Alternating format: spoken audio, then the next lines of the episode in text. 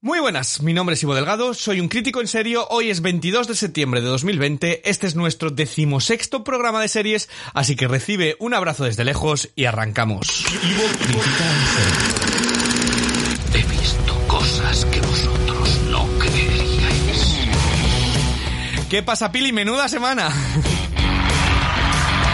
Más que semana, semanón de novedades que os traemos. Así que este es un capítulo de los de coger la libreta o abrir las notas en el móvil y eh, empezar a apuntar porque traemos un montonazo de recomendaciones. Se nota que se nota que es la vuelta al cole y la vuelta a los deberes con las series. Esta semana en detenimiento, Ryan Murphy continúa su idilio con el Hollywood clásico en el origen del personaje de Mildred Ratchet de Alguien voló sobre el nido del cuco en la serie titulada Ratchet de Netflix. Antena 3 tira la casa por la ventana en un futuro apocalíptico que se palpa muy presente en la valla. Los Javis arrasan en los cines y en la pequeña pantalla con su biopic homenaje de La Veneno. Y Jude Law se lanza de cabeza a una isla misteriosa en la radicalmente creativa El Tercer Día. Para hablar de todas estas series tengo como siempre a la Real Housewives de Dublín, una mujer, eh, bueno, pues que ella también vive en una distopía, con miedo a quedarse al otro lado de la valla, eh, la Mer ya en Dublín. Eh, ¿Te pilló dentro, a qué lado de la valla te pilló en Madrid todo, todo esto? Hola Ivo, bueno, pues a mí me ha pillado en un lado de la valla en Madrid y en otro lado de la valla en Dublín, porque aquí también estamos confinados otra vez. aquí también, en Inglaterra, ahora nos cierran todo a las 10, eh, así que mm, nada, que ya ves, ya ves que bobada, cerrar a las 10, pues a las 10 se va todo el mundo a, a, casa de alguien a tomar algo, ni que el que se lo fuese a saltar se lo, no se lo va a saltar. Pero bueno, no vamos a hablar de eso, sino que vamos a hablar de, de lo nuestro, que son las, las series. Y vamos a empezar precisamente con la canción que ha ganado el Emmy a Mejor Canción del Año. ¿Sabes cuál es? Por favor, pónmela. ¿Pero sabes cuál es, Mer? No. No tiene ni idea. Lo he intentado disimular, pero yo te he sacado. Pues aquí está.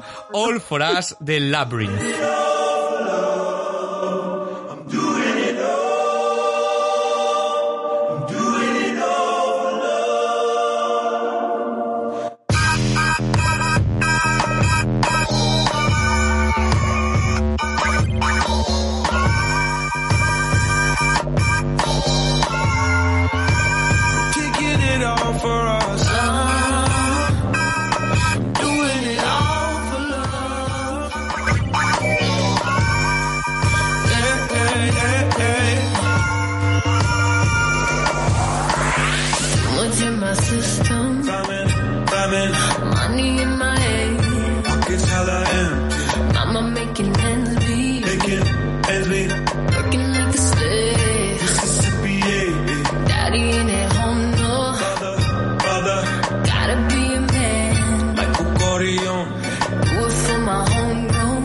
Ay, me da pena hasta cortarla. Este es Labyrinth eh, con este temazo All for Us de la eh, banda sonora de la serie Euphoria.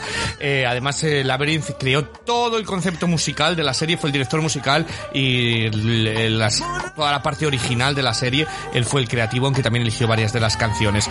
Labyrinth, además, es el único cantante que tiene firmado con Simon Cowell que no forma parte del universo del Factor X, así que algo, algo vio en él y tiene auténticos números, uno incluido este All for Us. ¿Qué te parece a ti esta canción?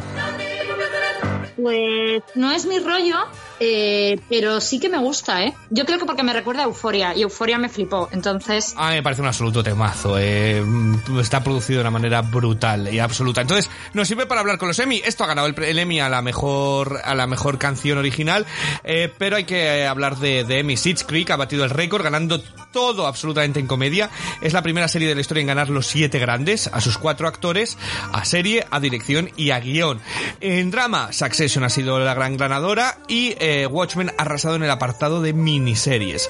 Eh, bueno, hemos hablado varias veces de, de, ellas, pero rápidamente, ¿qué te parecen esos, esos tres titulares? Bueno, yo viví los premios de Sid Creek como si fueran míos. Eh, parece que, que, me llevaba comisión cada vez que, eh, bueno, cada vez que abrían el sobre y aparecía Sid Creek. De verdad estoy súper contenta de que esa serie, que le tengo mucho cariño porque me parece divertida, me parece eh, inclusiva, me parece que no es mmm, calcada a las 19 millones de series de comedia que hay. Me encanta además que sea tan familiar, que yo he descubierto encima que la hermana también Eh, la hermana de, Sí, de, de, eh, de David. David, no lo sabía. Y bueno, o sea, desde aquí ya la hemos recomendado un montón de veces, pero es que la recomendaría 20 millones de veces más. O sea, de verdad, qué maravilla. Sí, Y Succession, pues yo la dejé la segunda temporada porque me aburría soberanamente y tendré que darle otra oportunidad. Sí, yo Succession vi tres capítulos, eh, tengo que retomarla, me gustaba, pero como hay tantas novedades y tantas cosas, pues no, no encontraba el tiempo, no me hacía, no me llamaba lo suficiente para, para que cuando decía, a ver qué veo, darle al play, pero, pero lo tendré que, que ver. La verdad es que la gente habla maravillas de ella y que el último tramo de la segunda temporada es brillante. Y respecto a Watchmen, eh, pues yo vi tres, cuatro capítulos, tres, aguanté bastante, pero es que no entendía nada. Eh, es una serie que, eh, que le aplaudo, que no da concesiones, es decir, tienes que tener cierto bagaje, ya sea en la novela gráfica o ya sea en la, en la película, y ni he leído una ni he visto la otra, entonces me, me encontraba bastante perdido, me parecía muy interesante, me parecía que era muy buena, pero que yo no le estaba sacando el partido, entonces dije, bueno, voy a dejarla de leer y voy a leer la novela gráfica o voy a ver el... y no lo he hecho, no volví a ella. Eh, pero bueno, yo creo que creo que estaba bien hecha y, y le aplaudo le aplaudo en ello. Eh, respecto a, a más premios, bueno, pues yo he ido a, a sacarlo otras cosas de las que los titulares que no son los que todo el mundo dice, que esos son los tres titulares de tal. RuPaul, por ejemplo, ha batido el récord como presentador, ha ganado al premio al mejor presentador de reality por quinto año consecutivo. Además ha sido muy emotivo que se lo ha dedicado a Chichi DeVane, que falleció en unos meses. Además RuPaul Drag Race ha vuelto a ganar al mejor eh, reality competición y es que es que se lo merecen todo, la verdad. Eh, Queer Eye eh, ganó a reality estructurado, que se lo ganó a Love is Blind, que estaba nominado, pues ha ganado Queer Eye. También está en Netflix, serie animada para Rick and Morty y decir que Maya Rudolph ganó dos como actuación vocal en Big Mouth y como invitada en comedia en Saturday Night Live. A nosotros que nos gustó mucho Showbiz Playlist, ha ganado a mejor coreografía también. Eh, entonces, bueno, pues ha tenido unos cuantos eh, por, por ahí. Eh, y luego el mejor programa infantil, pues se lo ha llevado de Dark Crystal, eh, el cristal oscuro de Jim Henson, pero justo después de ganar el Emmy la han cancelado. No tenemos segunda temporada. Netflix sigue cancelándonos series a diestro y siniestro. Eh, entonces, bueno, no quiero repetir el debate, ¿no? Que ya tuvimos una vez, pero eh, a lo mejor es necesario que Netflix frene la producción que tiene, que tenemos una serie cada viernes y algunas semanas tenemos dos o tres, eh, para que cuide más eh, ello, ¿no? Porque, bueno, pues eh, yo entiendo que, que no van a conseguir suscriptores de esa manera, pero HBO también se gastaba mucho dinero y que creaban más prestigio. Netflix se está convirtiendo en una serie que da, da miedo engancharse a alguna de esas, de esas series. ¿Qué te parece? Sí, sí, estoy completamente de acuerdo. Y es que, de hecho, para muestra un botón, eh, ha tenido muchos más premios HBO que Netflix. Y yo creo que en parte es por eso, porque eh, cuesta mucho fidelizar a la audiencia si estás viendo una serie y estás siempre con el miedo de que te la vayan a cancelar y que te quedes a medias. O sea, yo, por ejemplo, hay muchas series que han tenido una temporada y he dicho, ay, la voy a ver. Me he enterado de que la han cancelado y he dicho yo, ¿para qué voy a perder el tiempo viendo algo que sé que no va a tener un final cerrado, que se va a quedar a medias? O sea, Sí. son muchas y, y entre, además de eso, entre la, la grandísima, ingente cantidad de series que produce, se pierden muchas joyas, eh, pues porque, claro, no puedes verlo todo. Sí, no te da tiempo. Yo, lo que me han hecho con OA y lo que me hicieron con Girihari, Girihaji, eh, dos series que deberían de haber continuado. Bueno, no te lo tiene digo nombre. A fue denunciar. O sea, mira, no, vamos a dejarlo, es Sí. que me calienta. bueno, pues sí, eh, esos eran un poco los titulares de los de los Emmy, eh, que, que estamos muy contentos, sobre todo, principalmente a mí que más ilusión me ha hecho ha sido el de Zendaya como mejor actriz por Euforia, porque me parece una serie increíble para, para reivindicar una, una y otra vez en todos los apartados, es, es absolutamente brillante.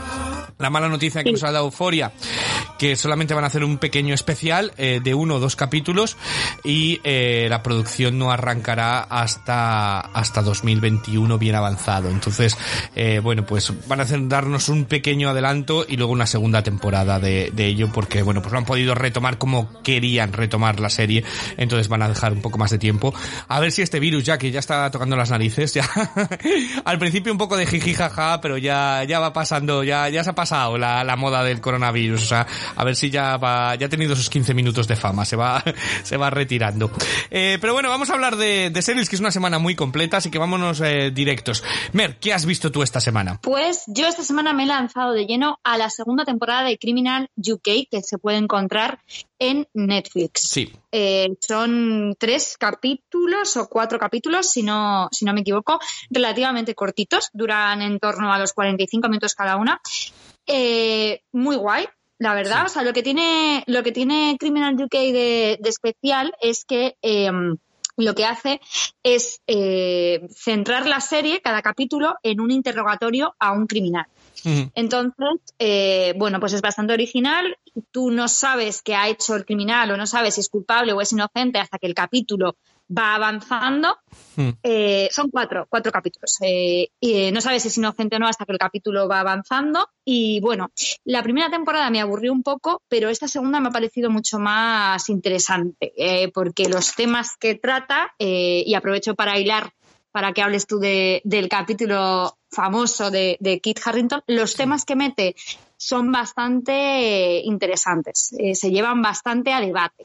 Bueno, sí, hay que decir que Criminal es, una, es un concepto que Netflix creó, eh, que toda la serie no se mueve del interrogatorio, es decir, solamente tiene un, pues eso, eh, una estancia, bueno, dos, una el que, la sala en la que hace el interrogatorio y otra donde lo observan, y que era un concepto que nació como distintas, eh, estaba Criminal UK, Criminal Alemania, Criminal España, Criminal Francia, y ahora, esta segunda temporada, de momento únicamente han estrenado el del Reino Unido.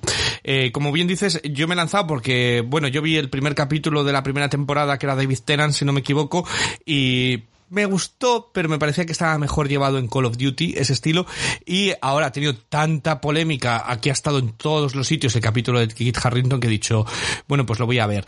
Veo mucho avance en esta segunda temporada respecto a la primera en materia de, de ritmo y de producción. A pesar de que solamente tiene una estancia, me parece que está muchísimo mejor llevado, creo que se olvidan de eh, historias personales que no aportaban nada de caso, y me parece que es un, este que he visto yo es una um, obra, o sea, una masterclass de cómo conseguir suspense con muy poquitos elementos, con la interpretación y con cuatro, con cuatro cosas.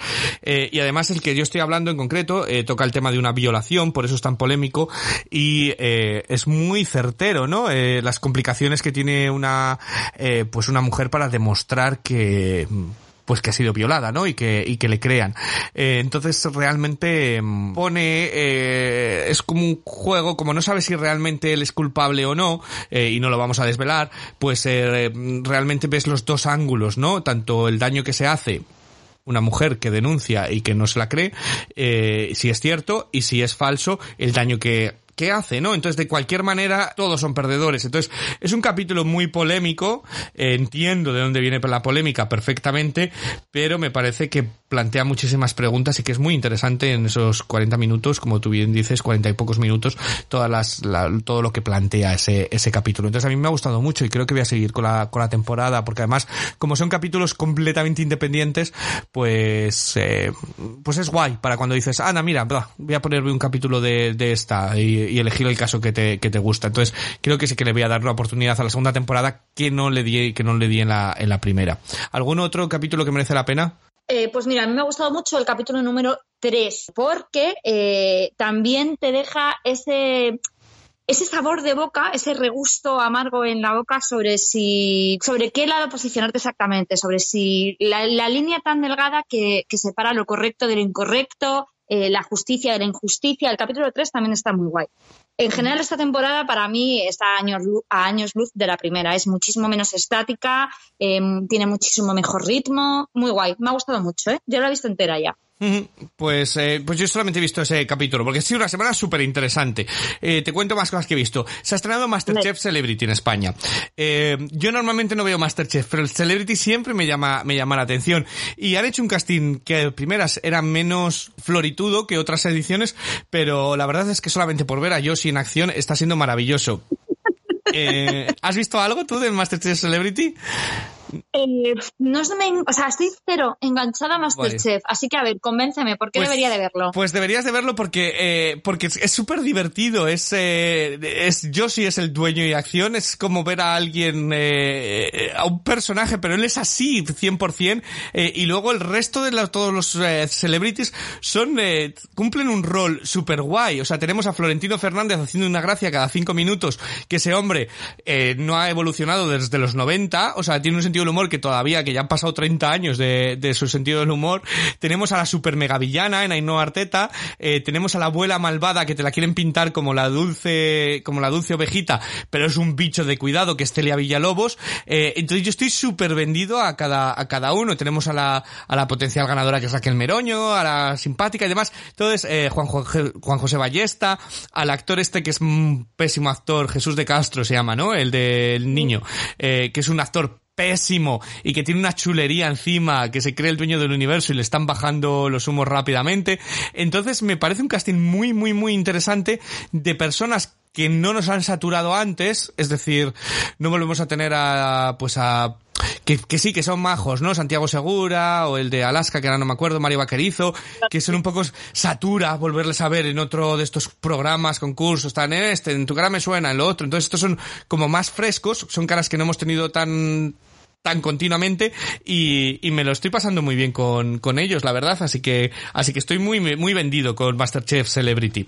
Eh, y sin pasarme de canal, también me he visto la serie que se ha estrenado, nada, eh, ayer, esta misma semana, se ha estrenado una serie en televisión española que se llama Hit, eh, que es, bueno, pues una serie en la que un ex profesor que ahora escribe libros y da charlas multitudinarias y demás, tiene unos métodos poco convencionales a la hora de tratar con, con, las, con los alumnos y le llaman para, para un instituto para que entre a ayudar porque ha habido unos, eh, han quemado cuatro coches, eh, han, los alumnos han tomado, los alumnos partido, no han tomado control del, del instituto. Entonces plantea preguntas súper interesantes sobre la educación, eh, plantea preguntas súper interesantes sobre, bueno, pues las nuevas generaciones y el, el poder que tienen a veces que le hemos dado también a, a los niñatos sobre los profesores, eh, y, y es una serie súper entretenida, eh, tiene un poquito a veces alguna- algún, algún rollito cutre, tiene un flashback en Estados Unidos que no se lo cree ni Dios, pero, pero este, está muy bien. Eh, es un poco Merlí, eh, pero aquí van más a por todas. El bullying que hacen es exagerado, es, o sea, que no se cortan a la hora de hablar y tiene muy buen ritmo, la verdad. Eh, no, no tiene estas tramas aburridas y demás, sino que va directamente a ello. Es muy original el punto de vista, el enfoque que, que le dan a la serie. Y estoy muy, muy vendido con, con Hit. ¿Habías oído hablar de ella? No, pero cuando has empezado a hablar de ella me recordaba eso, me recordaba un montón a Merlí. Sí, bueno, esto es un poco más a saco. Es- a mí me recuerda un poco también a una película de los 90 con Michelle Pfeiffer de Mentes Criminales, Mentes Peligrosas, creo que era. Eh, ese estilo. Y me ha convencido, ¿eh? De verdad. Eh, me ha convencido además también para no querer ser profesor nunca. Eh, la verdad. No, en la vida, y menos adolescentes, nada que tenga que ver con adolescentes, Sí. por favor, ¿eh? Así que no, eh, te, te das cuenta, te das cuenta de ello, ¿no? Y de los, toca el enfoque de los padres, de cómo a mi niño no lo toques y demás. O sea, no, es, es, es, es guay, ¿eh? Es guay. Y, y, mm, me parece muy, muy chula y está, como digo, en televisión española. Y la última que he visto esta semana, te digo, esta semana ha sido de series a, a tope, pues me ha, me ha apasionado. Se, se llama Des, eh, D-E-S, es la vida de Dennis Nielsen, bueno, la vida, eh, a ver si me explico. Dennis Nielsen era un asesino en serie y necrófilo que asesinó a 15 jóvenes entre el 78 y el 83 en Londres. Entonces está interpretado por David Tennant en su mejor papel y uno de los mejores papeles que yo he visto en una serie. Y esta es muy interesante porque a ver si, si me sé explicar en el enfoque. No ves nada de los asesinatos, sino que la investigación es al revés. Ellos empieza cuando ya han descubierto, eh, cuando alguien les llama porque han encontrado huesos eh, en el desagüe y cuando van a, él, y esto sucedió, es un caso real, cuando van a, hacerle dos preguntas a él, dice, sí, sí, sí, he matado, he matado a alguien, dice, ¿a quién has matado? Dice, "Ah, pues no sé de quién son exactamente, de los 15 que he matado.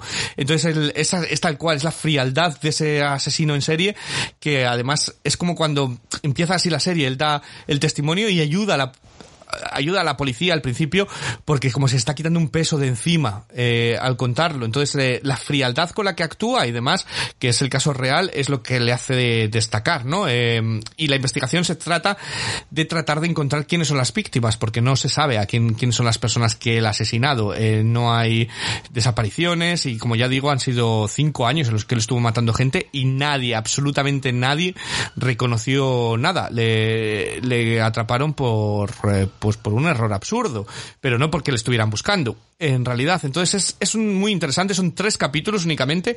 Como digo, David Tennant está absolutamente brillante y eh, es muy inteligente cómo está tratado el asunto y, y tiene mucha, mucha amiga que, sacar esta, esta serie. Que en cosas situación normal la habríamos traído como uno de los estrenos de la semana, pero es que vaya semana que tenemos. Eh, ¿Te convenzo también para ver Des? Sí, sí, esta, la otra mejor no, que lo de los adolescentes me pone nerviosita. Pero está apuntadísima. Sí, sí, esta la vamos a ver 100% seguro. Pues ya te digo, son solo tres capítulos, además de, bueno, pues es, una hora con anuncios, eh, lo, que, lo que ha durado. Eh, entonces, eh, yo la recomiendo mucho. Y si a alguien le gusta además David Tennant, que es un actor brillante, está en todo David Tennant, la verdad. Es el actor más pluriempleado de... En todo, a David Tennant, que me parece que lo que dices es un actor brillante que defiende súper bien los papeles, a tener mm, a los actores de élite hasta la sopa. Pues Si tengo que tener a alguien hasta la sopa, que sea David Tennant. Pues sí, además aquí está súper sobrio la interpretación, un acento escocés clavado. Eh, no, eh, es, es digna, es digna de, es digna de ver y digno de estudio porque además toca esto que hablábamos en el True Crime, ¿no? De, de la fascinación que tenemos a veces por los asesinos en serie y, y como algunos de ellos ya lo hacen solamente porque, por notoriedad más que realmente ello y la poca, el, poco valor que le dan a la vida del resto es, es brillante, da mucho que, que ver. Este, como digo, se titula DES, D-E-S.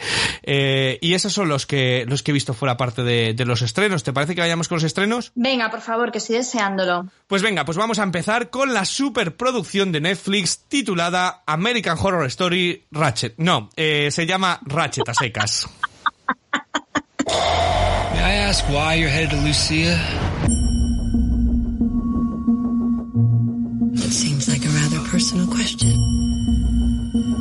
Oh, I'm sorry, ma'am. Ryan Murphy, su contrato con Netflix nos entrega una cuidada al detalle reimaginación de los orígenes de Mildred Ratchet, la fascinante villana de Alguien voló sobre el nido del cuco. En ella, Mildred llega a un hospital psiquiátrico fascinada por un nuevo paciente y los nuevos métodos de tratar la mente humana. La maldad irá ahondando en ella hasta convertirla en el monstruo que todos conocemos y adoramos odiar. Reparto impresionante, escenografía lujosa, Lamer, ¿has perdido la cabeza por esta Ratchet? Pues mira, no. no, no he perdido la cabeza por, por Ratchet. Eh, he perdido la cabeza por la interpretación majestuosa de las mm, pedazos de mujeres que intervienen en, en la serie. Eh, Sarah Paulson, Cynthia Nixon, eh, Sharon Stone, eh, Judy Davis. O sea, me han parecido que hacen unos papelones geniales. Eh, me ha encantado sumergirme en la escenografía eh, maravillosa, como por ejemplo la casa de, de Sharon Stone en la serie pero la trama no me ha enganchado, me ha dejado bastante fría y mira que tiene escenas para que te dejen de todo menos fría. No me ha enganchado, se me está haciendo bastante larga, capítulos muy tediosos y me cuesta mucho estar a todo, o sea, me cuesta mucho estar a todos los detalles de, de cada capítulo, todas las tramas, todas las subtramas. No lo sé, estaba muy emocionada y me he quedado a medio gas. Vale, eh, a ver, yo, yo reconozco que no soy fan de Ryan Murphy, ¿eh? de primeras. Eh, eh, este es un nuevo proyecto, Ryan Murphy firmó con Netflix, le dieron 300 millones de dólares, así como el que da Calderilla, y en Ratchet, pues vuelve a explorar sus temas habituales. El que haya seguido alguna serie del, pues está el creador de Glee, Pose, American Horror Story, American Crime Story, eh, aquella cosa insufrible que era Hollywood, pues eh, sigue teniendo con lo mismo, ¿no? El, el, honor a Hollywood dorado. De hecho, hay muchísimo homenaje a Hitchcock y cogen de punto de partida la exploración de este personaje, de Mildred Pierce, de alguien voló sobre el nido del cuco. A mí Alguien por los nido del cuco es una de mis películas favoritas de la historia. Estaría en películas clásicas en mi top 10 de lejos. Eh, me he leído la novela, es decir, estoy fascinado, me parece alucinante. Entonces aquí yo estaba como, ¿qué me va a hacer este, este hombre?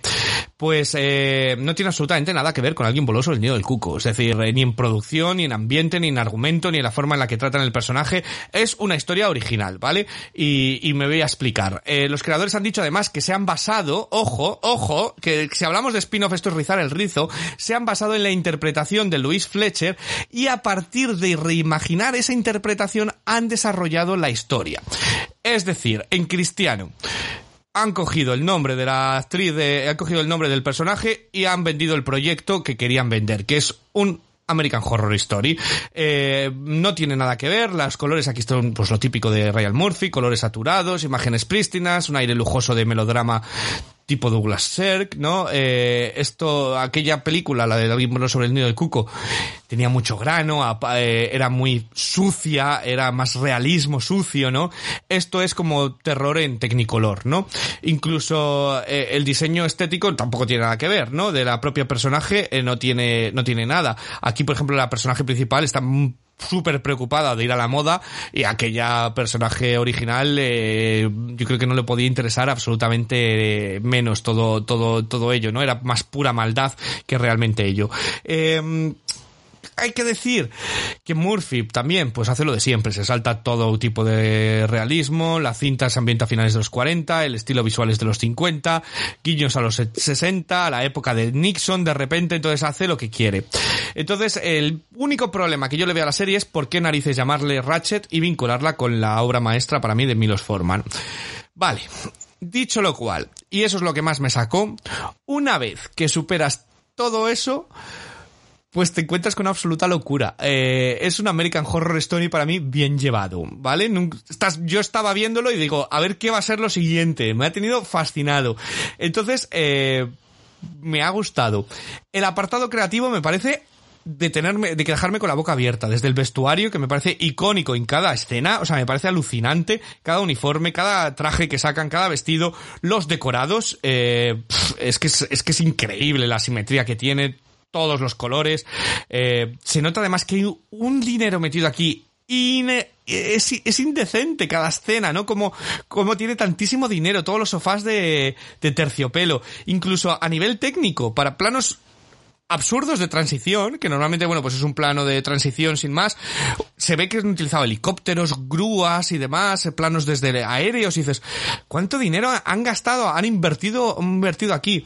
Y luego lo que tú dices, eh, las actrices es alucinante. Sarah Paulson eh, está, mm, se hace dueña de todo, de todo ello. Cynthia Nixon eh, hace un papel que parece que la han escrito para ella. Y luego tenemos también a Jessica Lange, que aquí la interpreta Sharon Stone, el típico personaje de todas las series de, de Ryan Murphy, que siempre le interpretaba a Jessica Lange, aquí se la dado a Sharon Stone. Eh, entonces es genial, ¿vale? Luego tenemos pues lo de siempre de Ryan Murphy, los típicos, eh, eh, todos los actores, los hombres son increíblemente guapos, que parece que les han sacado de, eh, de, de, de Bellamy, son todos twins, ¿sabes? Parece que han hecho un porno, eh, porno gay twins y les han sacado todos de, de ahí. Entonces, para mí Ratchet, y esta es mi definición de todo lo que he contado, ¿vale? Es Ryan Murphy en esteroides. Es decir, es todo lo que te imaginas de Ryan Murphy elevado a la enésima potencia, ¿vale? Es absurda, está completamente loca la serie, eh, es ridícula al extremo, pero también me parece súper divertida y, y súper fascinante. Entonces, eh, una serie que empieza con un cura masturbándose, que, que continúa con personajes masturbando a los criminales, con gente que, cuya adicción es pinchar a la gente o llevar un mono en el hombro, eh, pues me ha entusiasmado. Eh, me he metido de lleno y eh, es increíblemente lujosa. Eh, no tiene nada que ver con alguien boloso del nido del cuco, entonces he intentado obviar esa parte que no me, que no me cuadraba y como, como fantasía, como, esta es mi, esta es mi frase, ¿no? Como, como el sueño húmedo gay de un hombre de mediana edad, lo tiene todo y más. Le han dado todo el dinero del mundo para que crea esta absoluta, pues eso, es el sueño húmedo gay. Eh, absolutamente, desde las actrices al diseño a todo. Entonces, a mí me parece que al que le guste American Horror Story, esta serie es absolutamente fantástica. Eh, otra cosa es el que no le guste ese universo de, de Ryan Murphy, pero a mí aquí me ha gustado mucho. ¿Qué nota le darías tú y cómo terminarías tu valoración? Vale, eh, yo lo he pensado mucho y le doy un 7. Un 7, yo le doy un 8. Eh, a mí me ha, me ha gustado, me ha gustado mucho, la verdad, este, esta, está Ratchet, ¿vale? Entonces todo el que quiera ver Ratchet está disponible en Netflix. Me he extendido mucho, prometo no extenderme más en las demás. Pero esta sí que, sí que le tenía yo, como, como tengo la fama de hater de Ryan Murphy, eh, sí que quería analizarla propiamente, ¿vale? Para decir por qué que ha sido todo lo contrario, ¿no? Eh, me ha gustado. Y de un estreno esperadísimo, como el de Netflix, este de Ratchet, vamos a pasar a otro quizás más esperado de Sky y HBO, el regreso de Dennis Kelly tras Utopía, titulado El tercer día. Who are you? This person, something terrible happened to. Con un concepto rompedor llega la nueva serie de uno de los creativos más radicales de la pequeña pantalla. El tercer día se compone de dos partes de tres capítulos cada uno y una obra de teatro de un solo plano que ejerce como bisagra del concepto. La primera parte, interpretada por Jude Law, acaba de llegar a nuestras pantallas en la que un hombre se ve atrapado en una isla fascinante donde la realidad parece desdibujarse en fantasía y todo tiene un aire de extraño misterio. Ambiciosa, intrigante. Lamer, ¿te has quedado atrapada en esta, en esta isla? A mí me ha subido la marea y me ha pillado en medio. Estoy enganchadísima. Eh, a mí me ha encantado eh, también, la verdad. Eh, Utopía, que es la, la original, que ahora llega el remake americano, pero Utopía me resultó absolutamente impresionante. Y aquí tenemos los, los mismos esquemas tanto visualmente como de retorcidos, como de misterio. Eh, es una serie lo hablábamos, eh, no da tregua, es decir, o estás dentro o no estás dentro, no se queda, es decir, hay gente que dice que es muy lenta, hay gente que dice que es una serie sobre un misterio a su ritmo, eh, sobre su estilo visual desde el minuto, desde el minuto uno, y, y es, eh, es un argumento muy, a ver si me sé explicar, es como un aire muy Wicker Man, tiene las gotas de Midsummer, es como un terror que no es terror, sino que se, se intuye. Entonces es muy intrigante, es muy extraño. Los personajes, las interacciones entre ellos. Y luego es que me parece absolutamente... Eh, brillante porque los géneros, la serie durante un capítulo, eh, de repente crees que estás viendo un drama eh, terrible de que ha perdido al hijo, salta al terror, salta al thriller de, de algo, eh, a la comedia negra, porque hay momentos en los que estás súper metido en la historia y de repente alguien hace un comentario que dices, me tendría que, me, me hace gracia este comentario, pero no sé si debería reírme y luego dices, no, sí, leches, el cómo se tratan los dueños del bar, eh, es súper cómico, eh, entonces tiene toda esta mezcla de géneros, entonces a mí me parece original, creativa y televisión en, en su máximo esplendor en estado puro. Y luego encima, a mayores. Habrá que ver porque solo son tres capítulos y luego la segunda parte está interpretada por Naomi Harris. Habrá que ver si ella mantiene el tipo. Pero Jude Law aquí se entrega con todo. O sea, es decir, Jude Law eh, se ha dado en cuerpo y alma, la verdad. Eh, es, es su Revenant, ¿no? Con lo que le pasaba a DiCaprio en esa película que le hacían de todo. Pues aquí, una escena está llorando a moco tendido, al siguiente le dan una paliza, al siguiente le confunden eh, y, le, y le emborrachan o le drogan y luego hasta le mean encima. Es decir, es que no, no se puede haber entregado más, lo cual es de admirar que ver un, actor de la talla de Jude Law, una superestrella de Hollywood, que se entrega a un proyecto más eh, independiente en cierta manera con tantísima entrega. Entonces eh, yo estoy eh, fascinado la verdad con esta con esta serie. Eh, ¿cómo, cómo- cuál sería tu valoración global y qué nota le darías Pues a ver, como valoración global es que pf, suscribo mm, lo que has dicho antes. Es una serie que te mantiene en vilo, la estás viendo y estás todo el rato, guau, es que algo va a pasar, ay Dios mío, hay ese giro, hay eso que es, este esconde algo, este no lo esconde, tiene eh, un montón como de, subtramas, un montón, pues lo que dices tú, que de repente parece que es un dramón y dices, bueno, este que ha perdido el hijo, luego de repente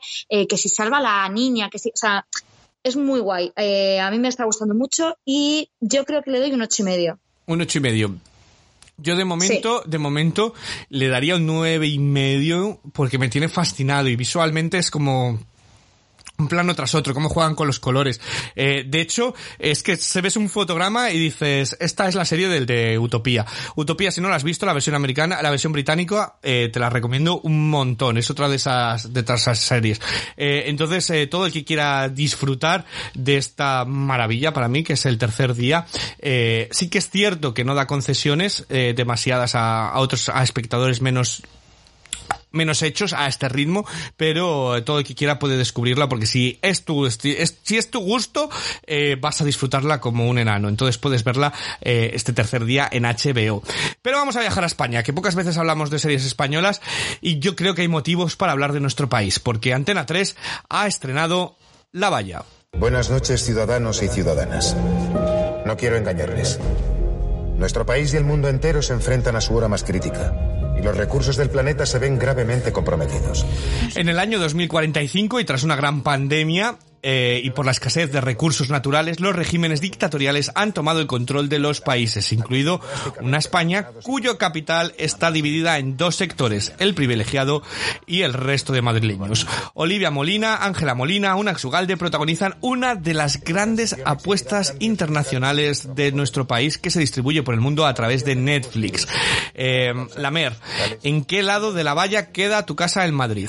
De esas muertes. Mi casa en Madrid queda del lado de la valla en la que no se vea este truñaco, por favor. O sea, no, no me ha gustado nada. Estaba súper emocionada porque Olivia Molina me encanta, Ángela Molina también, me gusta un montón, una Sualde también, y no me ha atrapado nada. O sea, no me ha atrapado nada. Me ha parecido lenta, me ha parecido tediosa, me ha parecido previsible. Me ha parecido que los diálogos eh, no tienen nada de chicha. O sea, es que había momentos en los que terminaba yo las frases viendo la serie de, de lo predecibles que me parecían. O sea, situaciones yo creo exageradas, no exageradas, pero como cogidas un poco con pinzas, mm, mostraban como, como lo que tú querías ver cuando te pones a ver una serie de ese estilo. O sea, no me ha parecido nada original. No, no me ha gustado nada. Para mí, he visto el primer capítulo y no lo voy a seguir viendo. Vale, pues yo tengo que decir que estoy en el lado opuesto tuyo de la valla. Eh, yo estoy en el de los privilegiados, tú simplemente en lo que, es, lo que la gente llama Madrid. A mí me ha gustado muchísimo, me ha gustado mucho. Me parece que tiene elementos utópicos que son muy reales, eh, asusta incluso eh, con el mundo que tenemos. Me parece que tiene ritmo y me parece una trama súper interesante. Es un poco de 100, eh, en ciencia ficción, no tiene nada que ver, pero me recordaba un poquito a la materia oscura.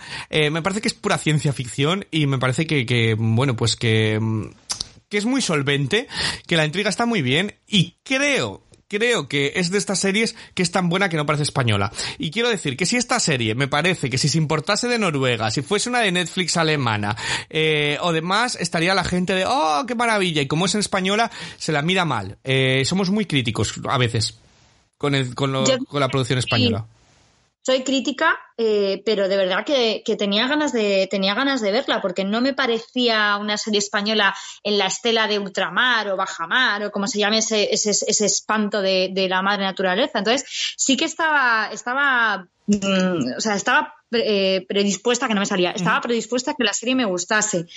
Pero por ejemplo tú que dices que es una serie muy de ciencia ficción es cierto quizá porque estoy viendo también la de Raised by Wolves, eh, que es de ciencia ficción y es un poco, eh, como un poco quizá en sí, esa pero no tiene estela. nada que ver.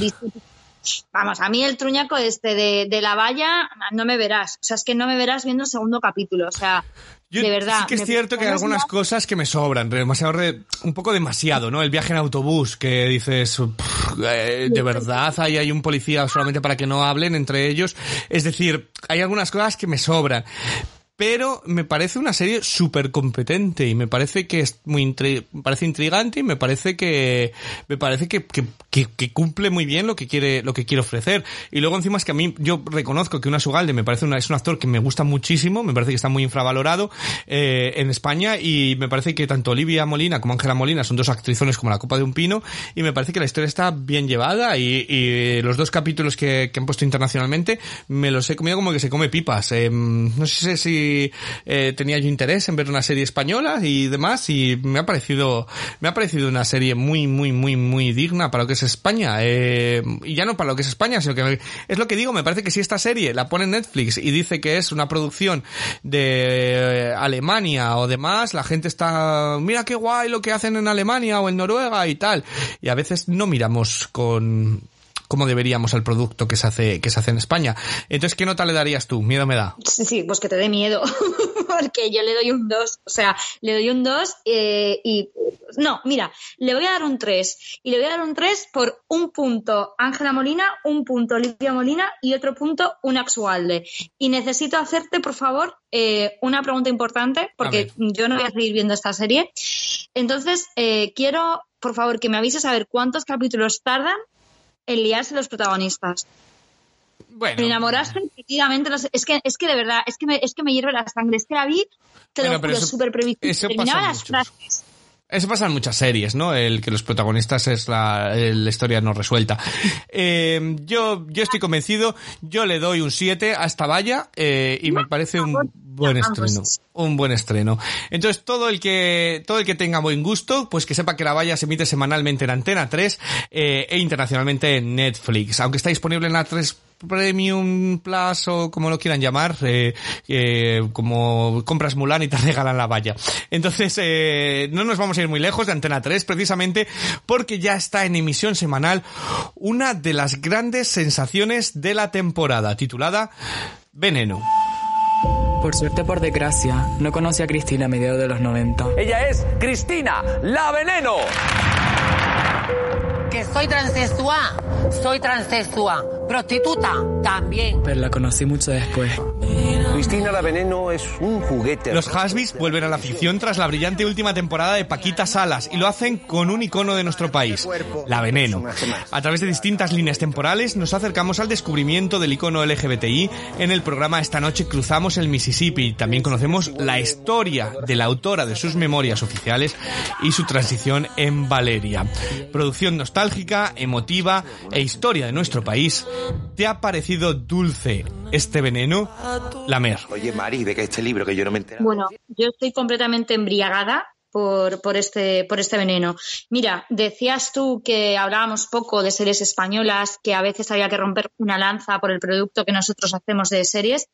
A mí, los Javis me reconcilian con las, eh, con las series españolas. O sea, la veneno me está pareciendo maravillosa. O sea, eh, eh, estoy riéndome, estoy llorando, estoy aprendiendo. De verdad, me parece súper necesario para conocer a la persona detrás del personaje. Eh, Me cabrea también a partes iguales muchísimas, muchísimas cosas. Eh, por favor, tenéis que verla porque es que es, es, es maravillosa, de verdad. O sea, estoy obnubilada.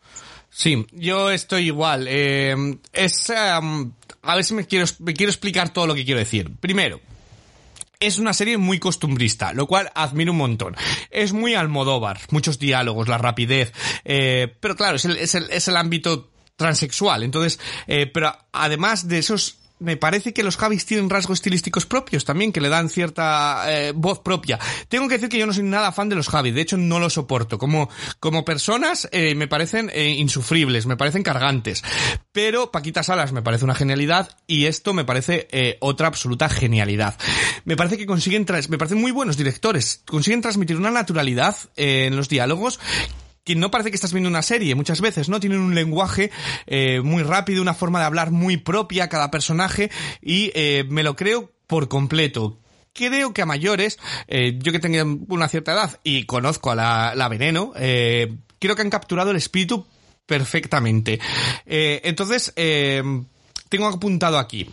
Profunda, nostálgica, divertida, respetuosa, emotiva, reivindicativa, amable y de nuevo muy muy emotiva. Eh, me parece una serie que te tiene todo el tiempo entregado, ¿no? Con las emociones, con lo que te están contando. Cuando te tienes que reír te ríes, cuando tienes que llorar lloras y me parece que tienen transmiten un amor hacia cada uno de sus personajes que te llega, que te que preocupas por cada uno de esos personajes, ya no solamente por Cristina, por la Veneno, sino eh, bueno, pues también por Valeria, también por el resto.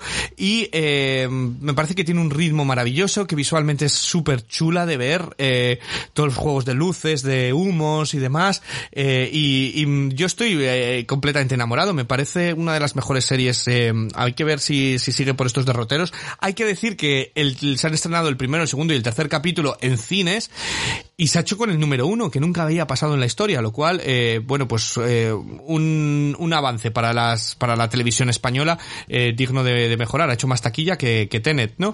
Entonces, yo estoy completamente, completamente convencido. Y luego, como miembro de la comunidad LGBTI, me parece que, que es necesario que la gente vea estas cosas, porque la gente se cree que ya estamos muy avanzados y no estamos tan avanzados en muchísimos aspectos. La gente ya dice, eh, bueno, pero si ya la gente respeta, respeta a los gays o respeta esto. No, esa no es la mentalidad. Eh, se, respetará por, eh, por completo cuando la gente no piense eso. Es como con la gente que dice, no entiendo por qué hay una manifestación del Día de la Mujer si las mujeres ya pueden trabajar. Coño, porque quedan muchas cosas por hacer, ¿no? Pues esto es lo mismo, ¿no? Entonces me parece muy bien dar visibilidad eh, a todo ello, sobre todo cuando está hecho con tantísimo gusto. Eh, entonces, no sé, ¿qué, ¿qué, nota le darías tú y qué querrías añadir? Yo le doy un 10. Sí. Mm, he visto los dos primeros capítulos solamente. Eh, le doy un 10. El segundo capítulo me parece una jodida maravilla. O sea, es que sí. me ha parecido súper empático, eh, con, con, escenas súper desgarradoras. El, el, final del capítulo con, con, Valeria y con su madre, con Goya Toledo, que me parece también que está genial, y eso que yo a Goya sí. Toledo no la soporto, pero me parece que está genial.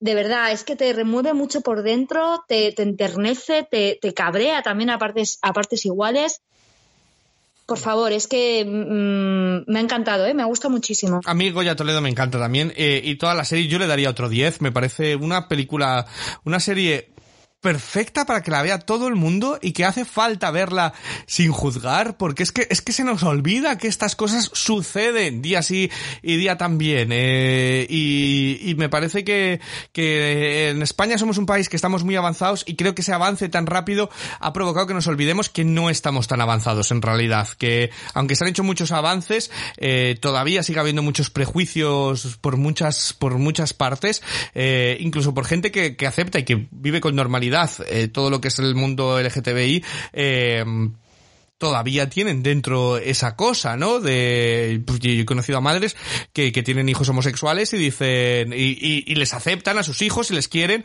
pero luego dicen, lo ves, no hay que juzgar a la gente porque mira qué desgracia he tenido yo. Y, o sea, que todavía tienen esa mente de que es una desgracia tener un hijo homosexual, a pesar de que, bueno, pues que hemos avanzado, ¿no? Que ya no le van a echar de casa ni le van a dar una paliza. Pero, pero todavía eh, hay ese, ese mm, resquemor dentro que es necesario que se hable y que se, y que se suavice y que que se comprenda y con productos audiovisuales de la calidad y de la emotividad y de la transparencia que tiene, que no es nada manipulador, que tiene esta, esta serie, eh, me parece necesario. Entonces yo también le me uno con un 10 absoluto y no puedo hacer nada más que recomendarle a, a, a todo el mundo que la vea, porque es que además como serie es divertida, es emotiva eh, y, y, está súper, súper bien hecha. Así que eh, habrá que ver por qué derroteros nos llevan, porque el nivel, el listón está muy, muy alto de momento. Así que a ver si lo consiguen mantener durante la durante toda la, la temporada. Eh, así que este La Veneno está disponible en A3 Player y van a estrenar un capítulo cada semana.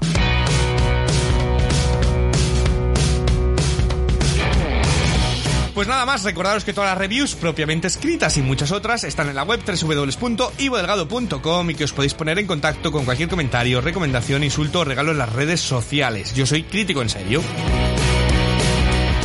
Sí que recomendaros pediros que suscribáis porque así, bueno, pues os aparecen porque tenemos nuestro podcast de podcast de series, podcast de cine y alguna sorpresa más que estamos planeando para el futuro, eh, futuro próximo. Así que suscribiros.